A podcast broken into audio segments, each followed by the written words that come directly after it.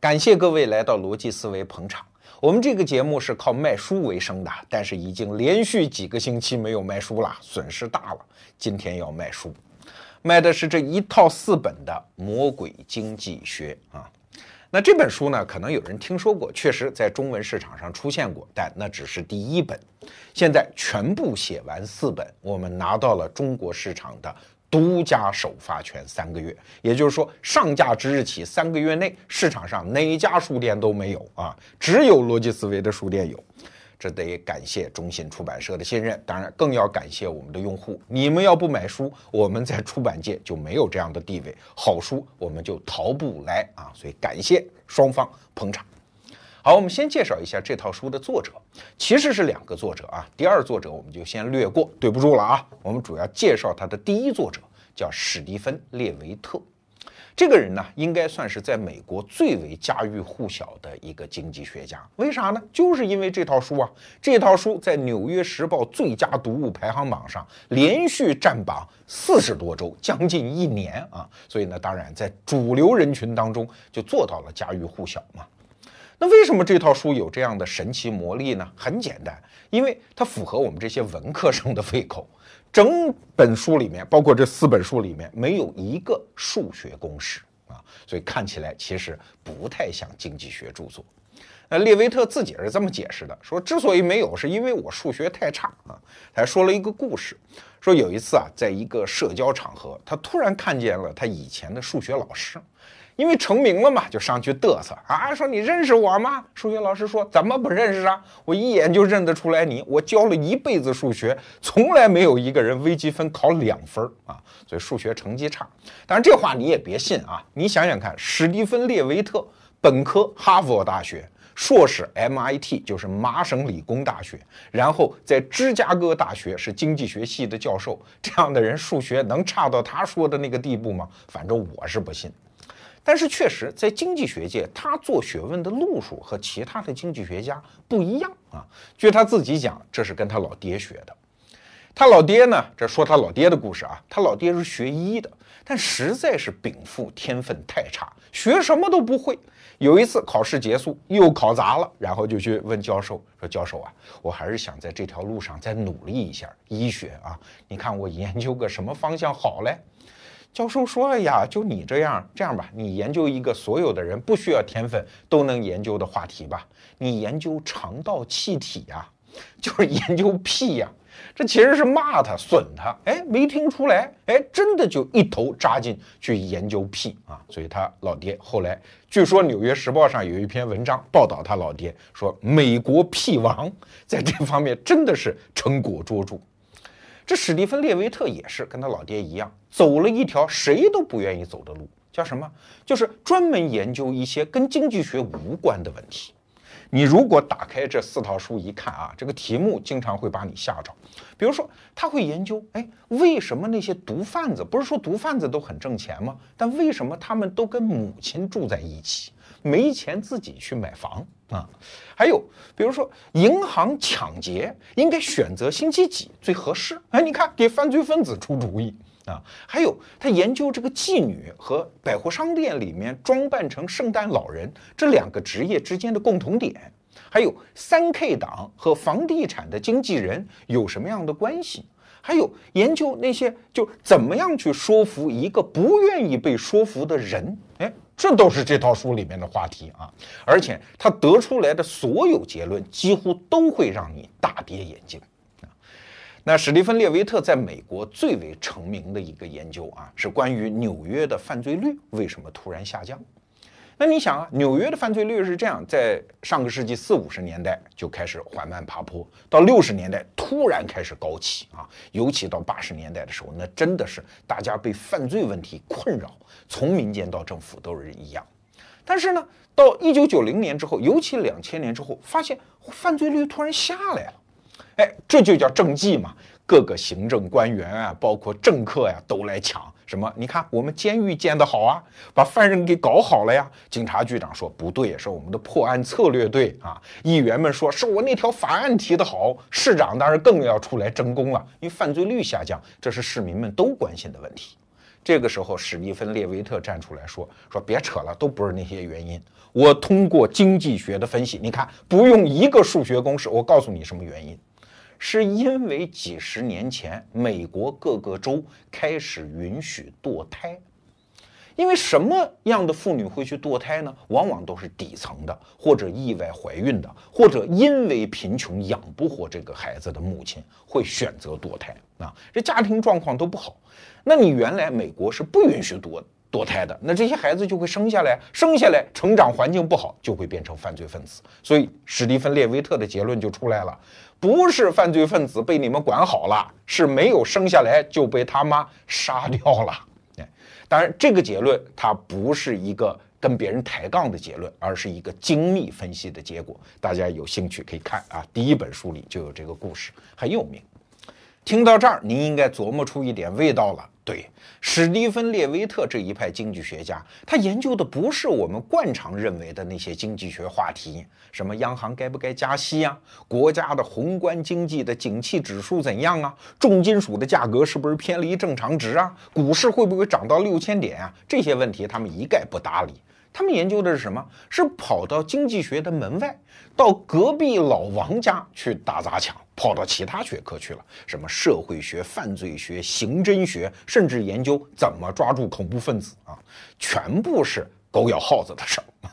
所以啊，在美国学术界，他们这一派经济学家有一个外号叫“经济学帝国主义”啊，因为在其他学科的学者来说，哎，本来井水不犯河水，各研究各的话题，你们现在非要用经济学的方法论到我这儿插一脚，这不是欺负人吗？这不就是帝国主义吗？啊！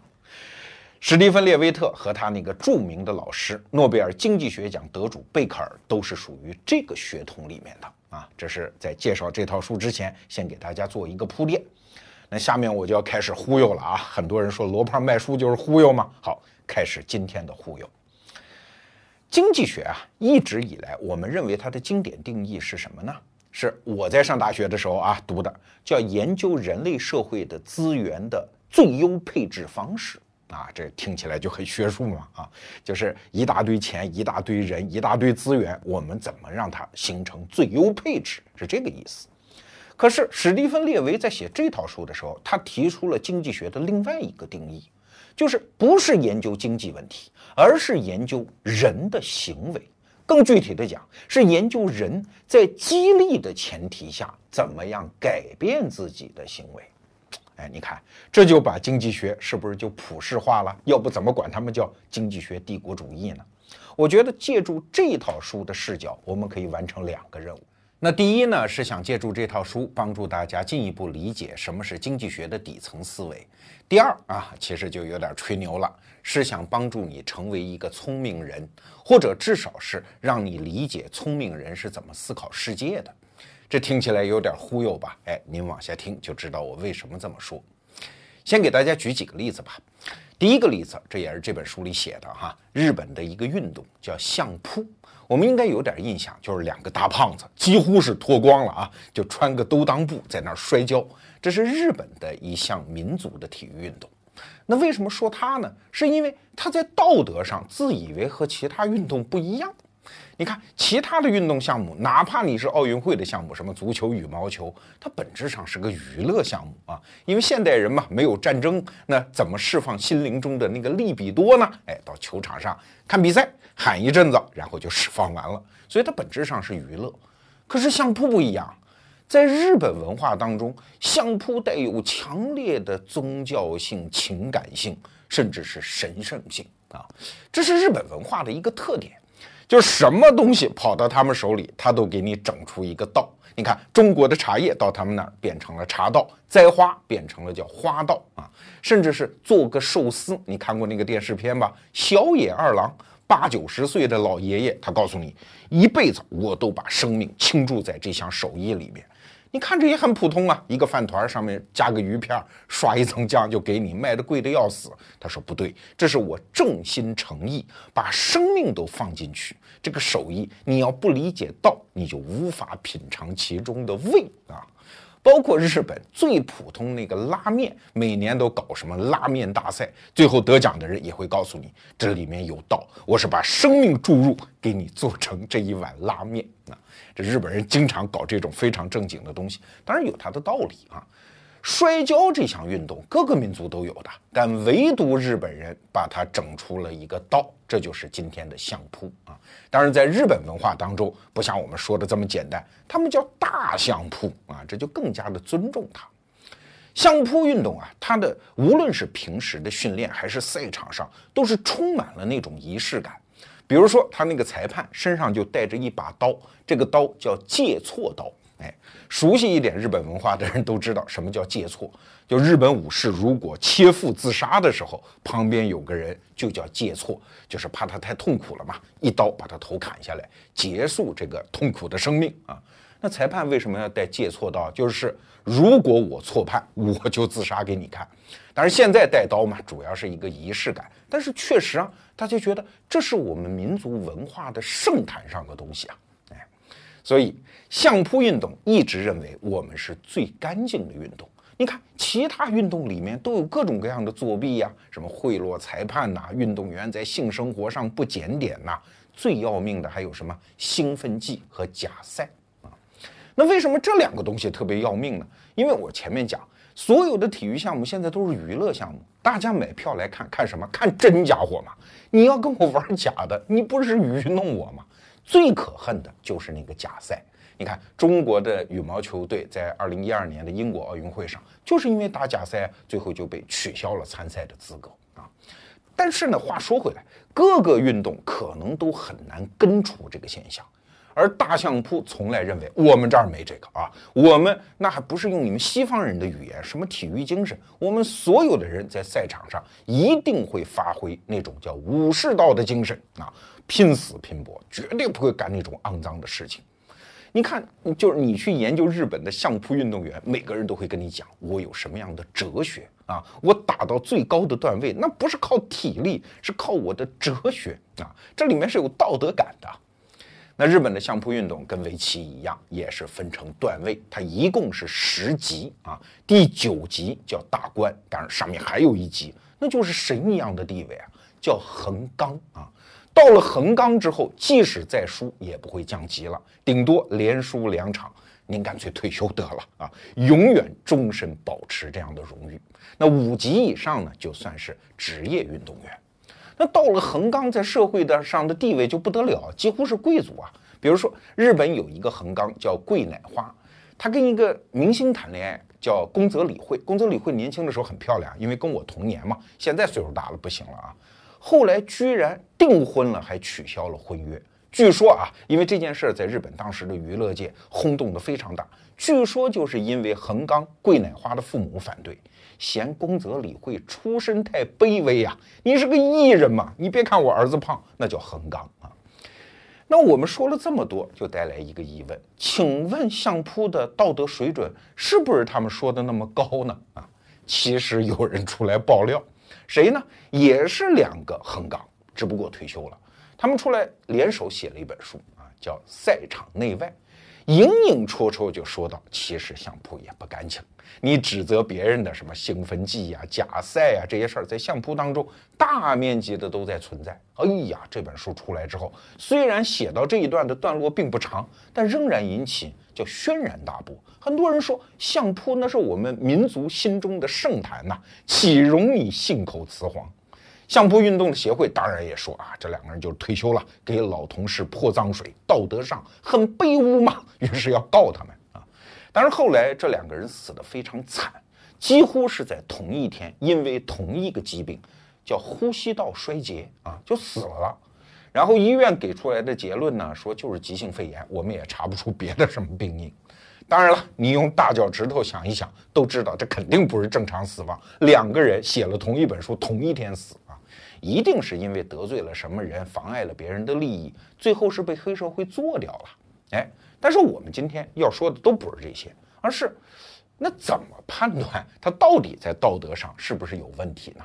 最后这个案子谁破的？《魔鬼经济学》的作者施蒂芬·列维特啊。他的方法其实也很简单，不是搞现场勘察，也是不是找一些人问啊，而是做经济学家最擅长的事儿，叫大数据分析，就是把几十年相扑运动的资料全部调出来，一共调了三万两千场啊，然后找出关键场数。什么叫关键场数呢？这儿我们得稍微啰嗦两句啊。相扑的规则非常复杂，但是有一个基本的，就是每一届大赛每一个运动员要打十五场。那你如果胜的比负的要多，也就是你赢了八场的话，你就晋级啊。这种赛制其实非常的原始和传统啊，因为它带来一个问题，就是如果到最后一场的时候，我已经赢了七场，那这一场就性命攸关，决定我是不是能晋级啊。如果这一场输了，我前面全部白打白费劲呐。如果晋级之后，哎呀，什么金钱呐、美女啊、荣誉啊，就全来了啊。你想他的每进一级，在整个这个小圈子里面的社会地位，那变化可大了去了，所以大家会非常玩命，哎，但是你想对面那个人可不见得跟你玩命，因为他可能已经赢了八场，或者只赢了六场，他干嘛跟你玩命呢？啊，很可能他跟你私下达成一个交易，给点银子啊，或者给点别的什么好处，或者托人做一个什么其他的交易，我就放水了。而且这个放水你还看不出来，因为俩大胖子在上面厮杀，对吧？我可能龇牙咧嘴，显得非常的使劲儿，但实际上我没使劲儿啊。呃，一个摔倒你也看不出来。所以裁判就算带着刀又怎样？你能拿我怎样？哎，但是从大数据一分析，那就简直像看澡盆里的鱼一样清楚啊！史蒂芬·列维特把三万两千场的数据稍微做了一个整理，说你看，所有到。最后一场的时候，要打决胜战的时候，那个性命攸关的这一方，他的胜率突然提高了一倍啊！当然，具体的数据大家也可以看里面的东西啊。所以你说相扑运动它怎么可能是干净的呢？当然，经济学分析的具体方法你可以自己去看书。我之所以在这儿举这个例子，是想说明什么？就是任何道德上的。冠冕堂皇的，包括借助于精神说教传统这些东西，好像在现实面前都不堪一击，好像最后那个人性的恶，就是一点一点的会把它拱掉啊！当然，你可能说，那罗胖又在宣扬什么心灵流算，怎么不讲点正能量呢？对，经济学就不是正能量的东西，它就是要剥除人类所有表面上的说辞。那些道德的作用，他要绕过背后看，人在激励下到底表现出来的行为是怎样的？所以，为什么经济学家说话，有的人就不爱听呢？因为他就绕过了大家天天放在嘴上的这一层嘛，他看到的往往是背后的真相嘛，所以经常就显得像一个魔鬼啊。在这儿我做一个补充啊，《魔鬼经济学》这个书名的翻译可是有一点标题党啊，它原来的英文是什么呢？是 freak。freak 什么意思啊？是搞怪的意思。如果正儿八经的翻译，这本书应该叫《怪咖经济学》，因为呃，史蒂芬·列维特说：“我就是个怪咖嘛，我研究的怪咖的问题。”可是啊，说到这儿，说相扑这事儿，我又觉得“魔鬼经济学”这俩字儿啊，没准还挺合适的嘞。因为经济学家在和其他的普通人争论的时候，他往往扮演的就是个魔鬼角色啊。你现在到日本去，告诉他相扑运动背后藏污纳垢，很多普通人一定会说呸啊！你个美国人，你个中国人，根本不懂我们的文化和我们的日本人的道德操守啊！日本人一直以此为傲啊！你看，美国人有一个著名的社会学家叫本尼迪克特，写了一本名著叫《菊花与刀》，它里面就提出来说，日本人叫耻感文化。非常讲究羞耻心的好不好？我们怎么会干那种脏事儿的？关于羞耻心，我还记得有一个段子啊，是我一个来自日本的朋友跟我讲的，说日本为什么小电影那么发达，很多女孩去拍那个 AV 啊，就是 A 片儿啊，哈，说其实有一个很重要的原因，就是从小就怕麻烦别人。啊，当被别人骗进摄影棚，所有的呃摄影师啊、灯光啊都准备好了，说我们都准备好了，你要不脱衣服不拍的话呢，我们实在是交代不过去，拜托你了，拜托你了啊！说几下，日本女孩一般来说都受不了。当然，我觉得这只是一个辅助原因啊。好了，题外话，还是回到我们主题，就是任何道德上的东西，也许都拦不住人性那么水滴石穿的一点点拱的力量。这是我们说相扑。再给大家举一个例子啊，你说相扑嘛，因为它毕竟还是一个世俗的运动和游戏。那请问恐怖分子呢？站在恐怖分子，尤其是一些宗教极端主义的恐怖分子，他们是啥？嗯，那是坚定的理想主义者吧？他们在道德上自以为是很圣洁的吧？我们不说我们看他们啊，就他们自以为一定是很圣洁吧？为了真主，那我把命都豁出去。这样的人，他会不会也受这种经济学的人性规律的影响呢？嘿嘿，在这本书里，我也看到一个例子，真的是气死人。因为恐怖分子啊，特别难破案。你想，他是一个极大的不对称，对吧？他只要几个人就可以杀掉好多人啊。然后呢，他也是在趁其不备，你在信息上是完全无法监控他的。所以九幺幺发生之后啊，英国、美国这些国家监控恐怖分子没办法，只好保护主要目标，什么白宫啊，什么首相官邸啊，法国的什么总统府啊，重兵保护。但是没有用啊，我不见得要到这些大目标当中搞恐怖袭击啊，我逮个剧院能不能干？一个地铁站能不能干？所以没有用。后来呢？就是恐怖分子的这个学界啊，研究怎么解决这个问题的学界就觉得得转换方法论，得提前把恐怖分子给识别出来啊，而不是保护一些重要目标。可是识别恐怖分子太难了。你想，传统的方法大概是这么几个：第一，情报来找源头。可是恐怖分子往往是在中东的一些山里和沙漠里那个最源头，你咋弄啊？世界上哪有那么多零零七啊？那第二个方法呢，就是做信息和情报的监控，电讯监控。可是你想，现在的互联网这么发达，那些讯息几乎是海洋一样，你怎么从中把恐怖分子的通信给识别出来呢？而且很多恐怖分子往往用的就是人传人，反而不用那些现代化的工具。那第三个常用的方法呢，就是资金来往的监控啊。可是恐怖分子他不怎么花钱啊！你看九幺幺袭击，整个那个团队也就那么点人，一共花了三十万美金，他并不是大宗的银钱来往，所以啊，这就把搞恐怖分子防范的那些专家可就愁死了啊！后来呢，是一个英国的，他只是银行的一个码农啊。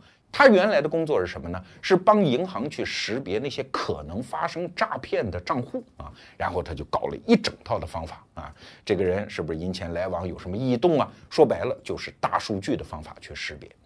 后来英国政府就请他去说，来帮我们看能不能通过银行账户来往的方法，把恐怖分子给识别出来。这个人就上手啊，识别了半天，发现很多数据都非常的粗略啊。比如说啊，认为这个当地的穆斯林肯定怀疑就比较高啊。然后呢，如果有一大笔钱存进来，然后呢，动不动是以小额现金的方式去领取，哎，这个恐怖分子的概率也比较高。再比如说，星期五下午，他们一般不会到银行去做任何这存取款的操作。为什么？因为星期五下午在英国的穆斯林当中，基本上是要举行一些宗教仪式，他们没空啊。可是你没发现吗？这些条件不管你列举多少，其实你都是在讲这一群人啊。你并不能够通过一个条件去缩小怀疑的范围。嘿嘿，这个人叫霍斯利啊。霍斯利最后发现了一个，真是很搞笑。就这一个条件，一下子把恐怖分子的怀疑范围缩小了。后来英国警方果然就根据这个抓到了恐怖分子。什么条件？就是这帮人不买保险，因为如果是一个二十多岁的，呃，一个英国的公民或者当地的居住者吧，他不可能不买保险。对英国的政治稍有了解的人都知道，福利好的不得了，发福利的一个重要渠道就是买保险啊。你买一个很便宜的保险，然后什么吃啊，呃，包括主要是医疗了，就基本上就没有问题了，就会保障了。而穆斯林普遍结婚也比较早，孩子也比较多。二十多岁以上的男子啊，他不可能不买保险。但是恐怖分子不买，为啥呢？因为保险兑付的时候，就是你死了之后啊，保险要赔给你家人的时候，有一个条件，就你不能是恐怖分子啊。你只要是恐怖分子，那就不赔了嘛 啊。这是这保险业惯常以来的一个习惯啊。但恐怖分子就会觉得，那我就不买啊！万一哪一天我要实行恐怖袭击，然后我这交这个小钱，将来我家人什么都得不到。哎，这是一个多么小的蝇头小利！但是你会发现，恐怖分子他就是因为这个蝇头小利，最后被大数据给识别出来了。所以你说他是蠢呢，还是聪明呢？啊所以你看，即使是在恐怖分子看来，我这个人道德非常高尚，他人性当中贪小便宜、规避损失、做成本和收益核算的这一点点念头，还是会让他暴露啊。所以人性是随处要暴露的呀。我们再给大家举一个例子，也是这书里看到的。呃，看足球的人都知道，罚点球那个成功率是极高的，大概是百分之七十五左右啊。就是一罚就中嘛，因为那个点球出去的时候速度极高，我记得那个数字好像是每小时八十多英里，所以守门员呢，他在球已经踢过来的时候再去判断方向根本就来不及，所以守门员这个时候唯一的策略就是我赌一个方向啊，我朝左边或者右边扑过去。那对于罚点球的人来说，他就存在好多种选择。第一个选择是往左边和右边踢，这实际上跟守门员做概率上的对赌了啊。那其实还有两个位置，大家想一想，都是一个选择。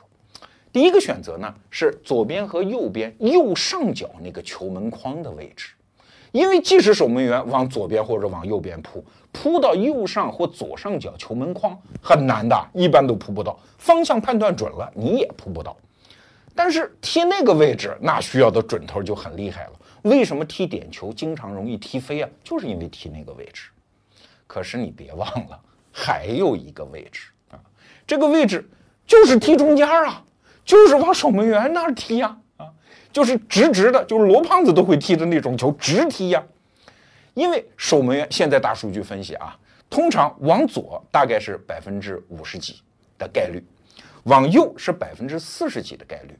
而留在中间呢，只有百分之二的概率，什么意思啊？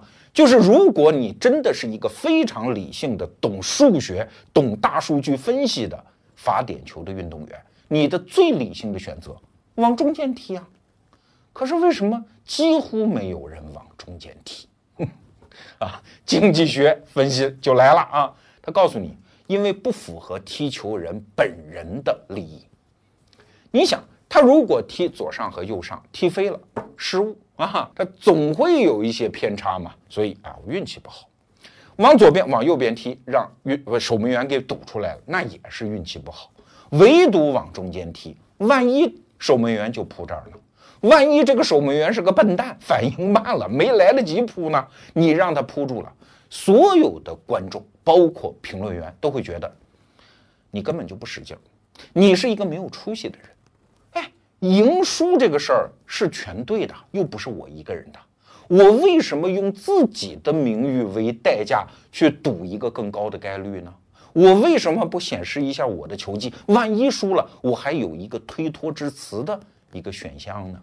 嘿，所以啊，最理性的方案不见得是每一个人基于自己利益考量最终会选择的方案。你看，这就是经济学的魅力。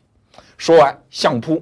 恐怖分子和足球运动员，我不知道你琢磨出一点什么味道没有？我们今天这期节目试图解决一个问题，就是为什么经济学家和我嘴里说的那种聪明人，他看问题的角度和最终得出来的结论和普通人不太一样，而且他们的结论往往很气人呐，往往很不道德啊！哎，就像这本书的书名上写的，叫“魔鬼经济学”。哎，为啥？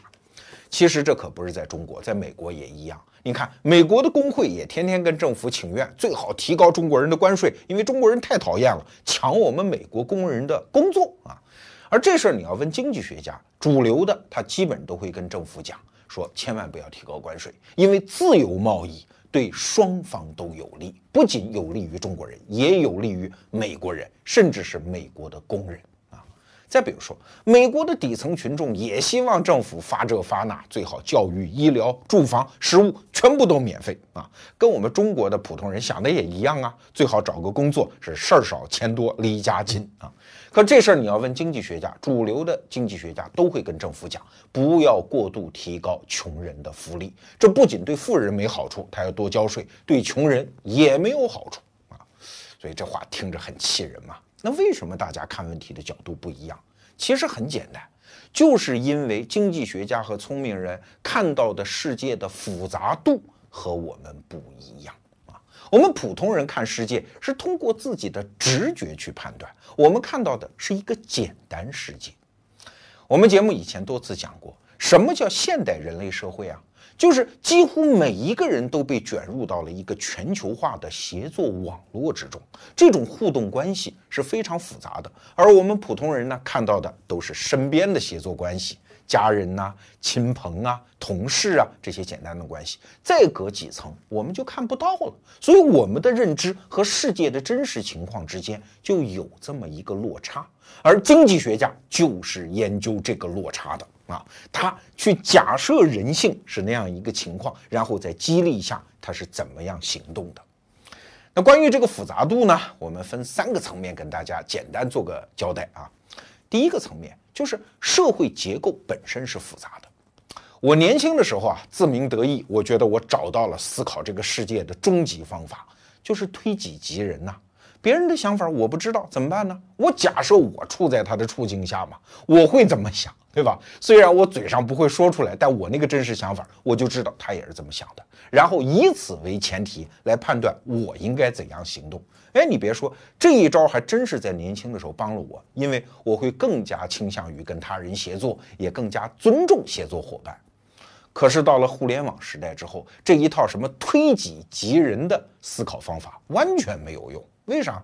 因为所有的人都开始坐在一张桌子上说话，在一个锅里乱搅和吃饭啊！往往是大学教授要跟一个初中十二岁的小孩在微博上辩论的时候，推己及人管用，你根本不理解别人是怎么想的啊！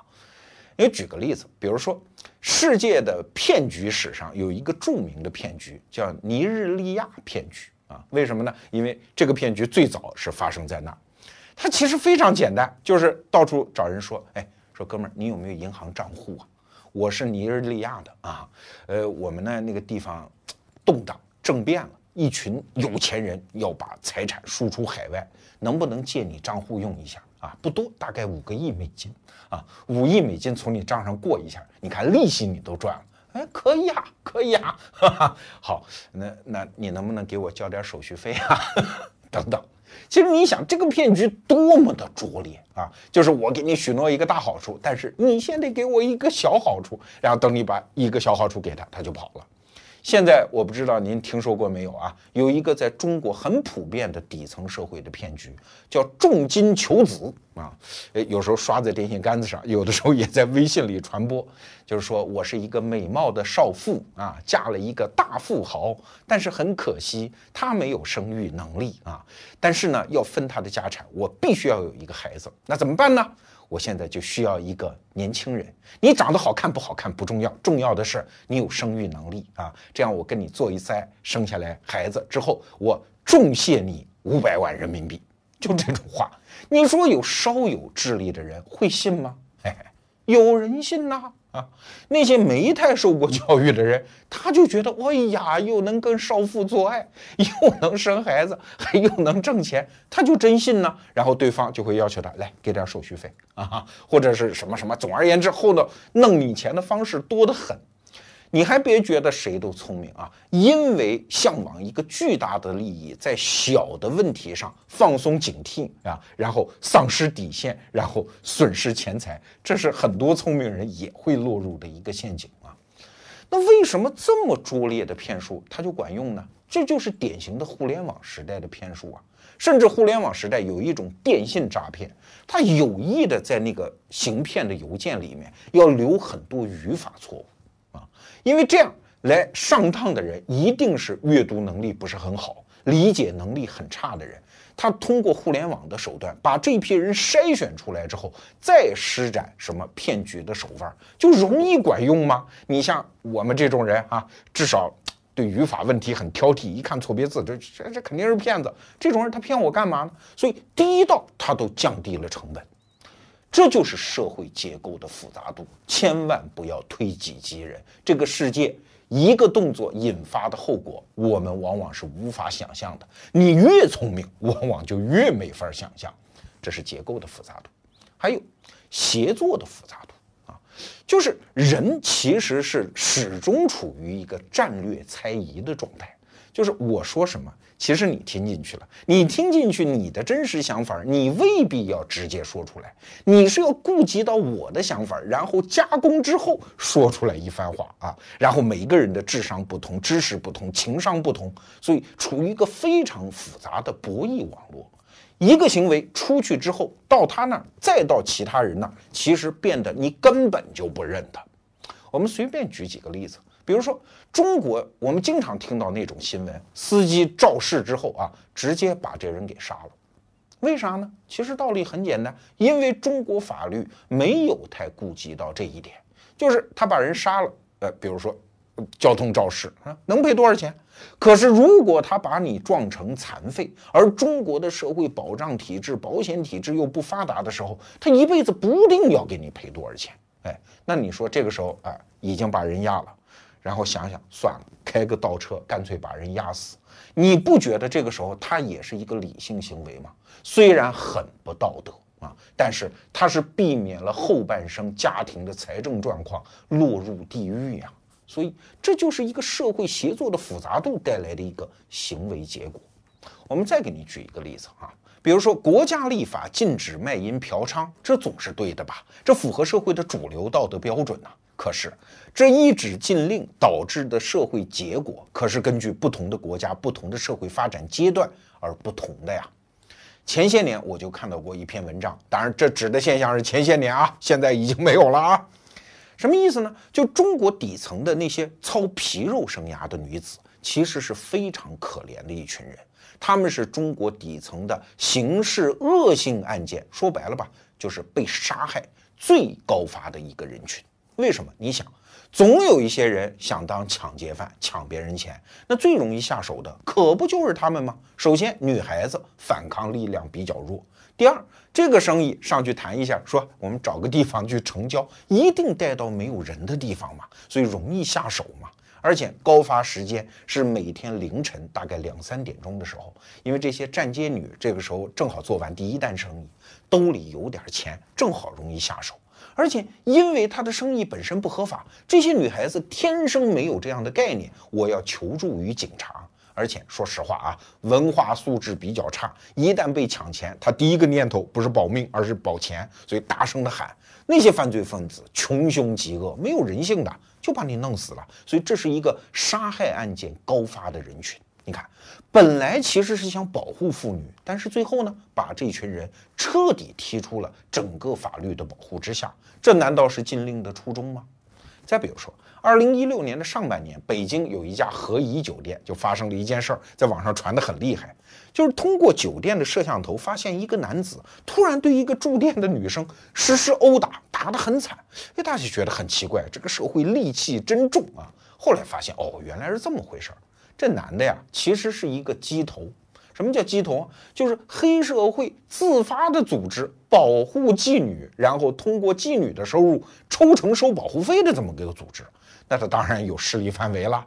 你不是我这儿的，你跑到我这儿做生意，他怀疑这个女孩子是来抢生意的，所以来打他。所以你看，在正常的社会秩序之外，有的禁令就会逼出这种角落里非常肮脏的协作系统。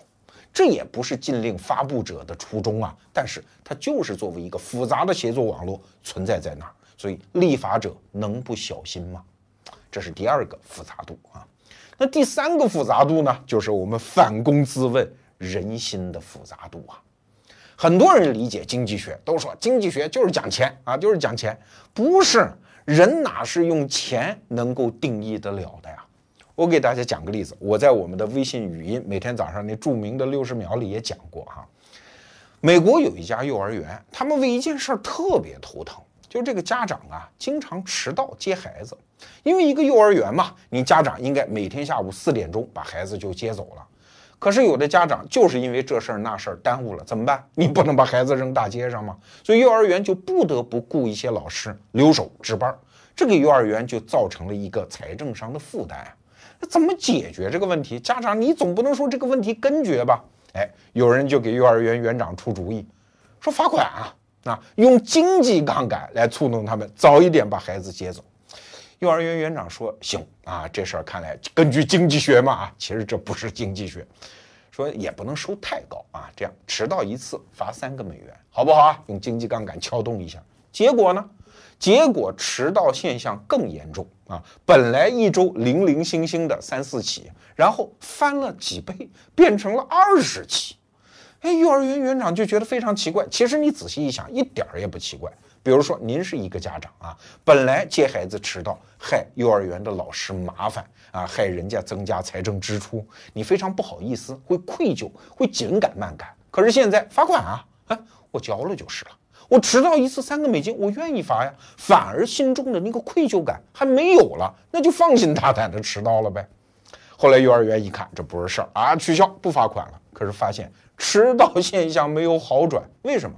因为你罚过款，这已经把大家的概念给转了，就是这事儿本身是个买卖，至于收钱还是免费，那是你自己的选择，我管不着。总而言之，迟到没事儿。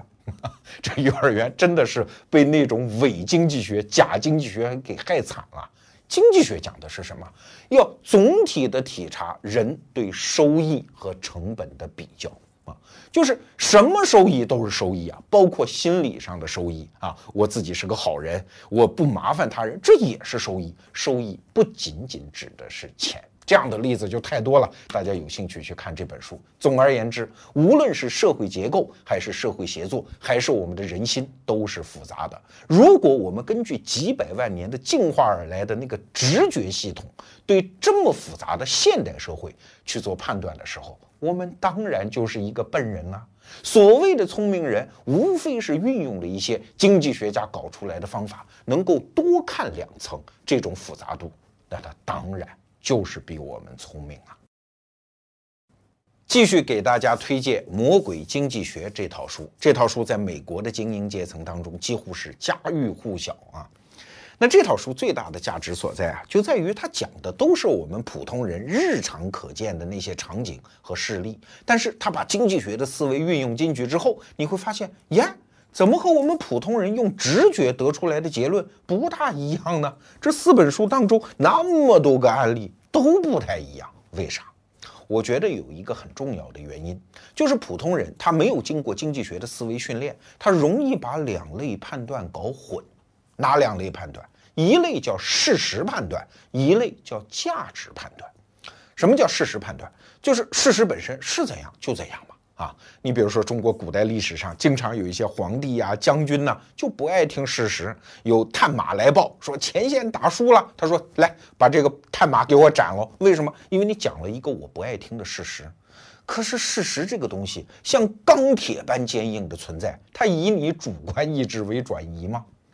第二个判断叫价值判断，这就进入了人类的舒适区，因为我们天天都在做价值判断，就是它应该怎样，它的底层就是我的愿望啊。比如说，我们每天觉得这个应该东西便宜一点啊，呃，这个姑娘应该让我追一下，等等，这都是用愿望撑起来的一种判断啊。甭管是实现什么主义的理想，还是你明天找到一个好工作，这个都叫愿望的价值判断。我们经常容易弄混的。简单举个例子。前些年，中国有一个很重要的社会争议，就是一线城市的房价问题。你听着好像有两派声音，一派就是那种讨人厌的，像任志强这种人，他天天说房价涨一定会涨啊，你们赶紧买房，再不买房就来不及了。谁听他的呀？很多普通老百姓恨上他了。因为你跟我讲了个事实嘛，对吧？这个事实不符合我的愿望，所以任志强在演讲的时候被扔鞋呀，号称中国人最想干掉的前三名之一呀啊。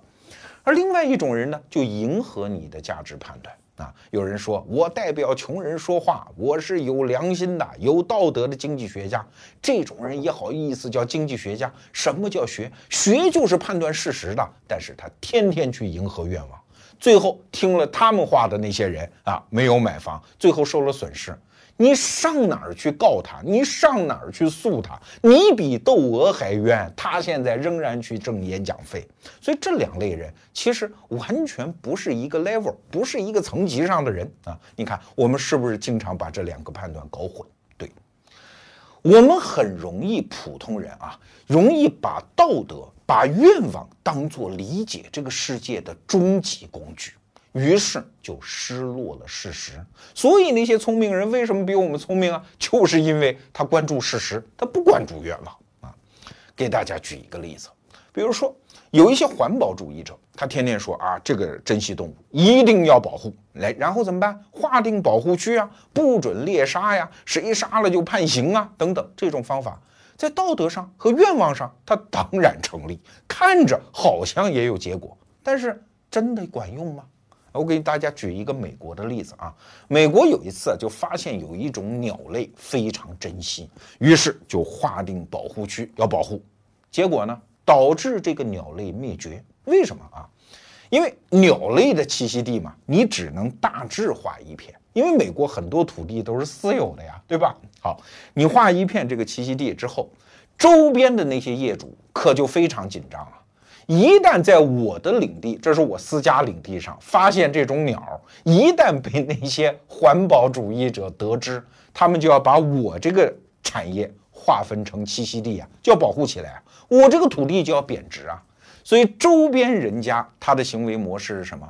只要在我的领地上看到这种鸟，砰就给打掉了嘛。哎。一种鸟本来就珍稀了，然后它的栖息地被严格限制在中央区，它的生态很容易就崩溃掉了，所以反而灭绝了。所以你看，一个愿望和一个事实之间，这差的有多远？还有一个例子，英国殖民者当年跑到印度去搞殖民统治啊，哎呀，发现这个地方眼镜蛇太多，经常伤人，说这样来，我们花钱啊，你们大家去捕蛇，捕完了之后，我们收收完了，把这蛇给杀了。多好的初衷啊，愿望多好啊！但是结果是什么？越收越多，越收越多，永远收不完。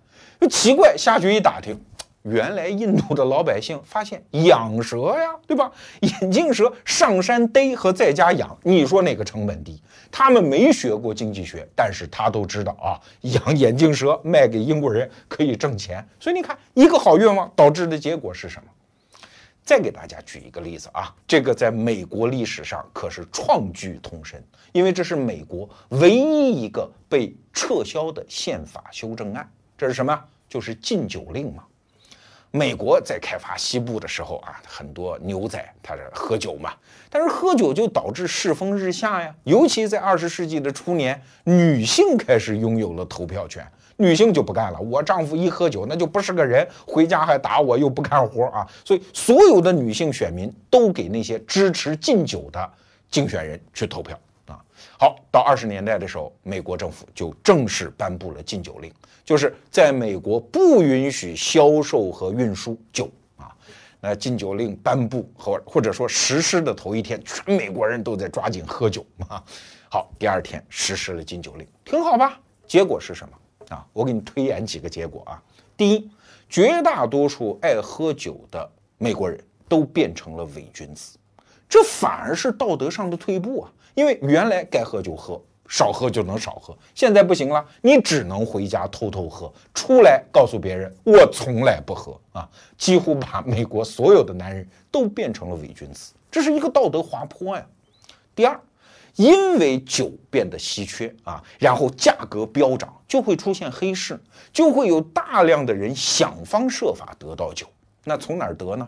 偷啊，偷工业酒精啊！因为工业酒精是重要的化工原料，虽然它不能喝，有毒，那管它呢？酒鬼嘛。所以工业酒精一天啊，一年在美国会被偷掉五千万加仑啊。后来美国有一任总统叫柯立芝，在一九二六年的时候说。说他妈这个偷工业酒精这事儿喝实在是太伤害大家身体了。这样，我们宣布啊，我们美国政府在所有的工业酒精里面加了毒药，加了毒药，谁喝下去谁死啊！哎，然后通过报纸大规模的宣传，结果呢？结果你的宣传会有不到位的地方，还有人实在馋那个酒，他根本就不信政府说的，接着喝啊！一九二六年这一年，仅在纽约市，一千二百人喝这种带毒药的酒中毒，四百人死亡。所以你看，酿成这样的人间惨剧。还有第三个结果，就是黑社会会发达起来啊。黑社会一看，哎，这既然私下的贩卖、运输酒有这么高的利润，而且它非法，那我们黑社会带刀带枪来保护。原来美国的黑社会不成气候，但正是因为二十年代的禁酒令，把黑社会给轰起来了啊。然后黑社会成长壮大，那所谓的黑手党在美国的兴起就是这一段。那第四个结果呢？就是黑社会，那上面自然有政府的保护伞呐，就找个别的官员去行贿呗，哎，所以政府的道德也被败坏掉了。第五个结果是什么？就是社会的任何一样道德愿望，或者说实施为禁令的道德愿望，它总得留一些例外。啊，比如说医院里酒精，你让不让用啊？否则杀毒没法杀呀。再比如说基督教举行一些宗教仪式，总要给大家发一点点红酒嘛，因为在基督教的解释当中，那是指代耶稣的血。所以医院和教堂，你让不让他有一点酒？好，有一点酒，那那些大夫啊，那些神父啊，就会利用这一点点特权去卖酒啊。你怎么堵得住呢？如果你又增加政府官员去堵、去监察，那又会产生新一轮的贪污腐败问题啊！所以，到了罗斯福总统上台之后啊，他的竞选纲领之一就是：哎，算了，禁酒令我上台一定会给你们撤除。他上台跟这事儿有很大的关系啊！所以你看，从愿望到事实距离有多远？好，最后回到我们这期节目最想说的那句话。什么是聪明人？聪明人不是智商比谁发达，是他在这个认知成为唯一的竞争壁垒的时代，他能看到更多的事实。这句话我得稍微解释一下啊！你看，互联网时代，大家变得越来越自由，每一个人不能再用什么血缘呐、阶层啊、什么官职啊、学历啊来限制他的发展，每一个人都可以把自己的禀赋和悠长发展出来。这个时候，唯一限制你的是什么？是认知嘛？如果你的认知仅仅是一个普通人根据愿望对世界做出那种直觉的判断，对不起，你就在认知的囚牢之中。那为什么经济学的思维特别重要？因为它让我们知道这个世界上的事实远比我们看到的要复杂，社会结构、社会协作和人心的复杂度是远超我们的想象的。只要你带有这个思维方式，你尽可能认知到更多的事实，那你可不就变成了一个聪明人嘛？所以，逻辑思维独家销售《魔鬼经济学》，向大家隆重推荐，它会帮你成为一个聪明人。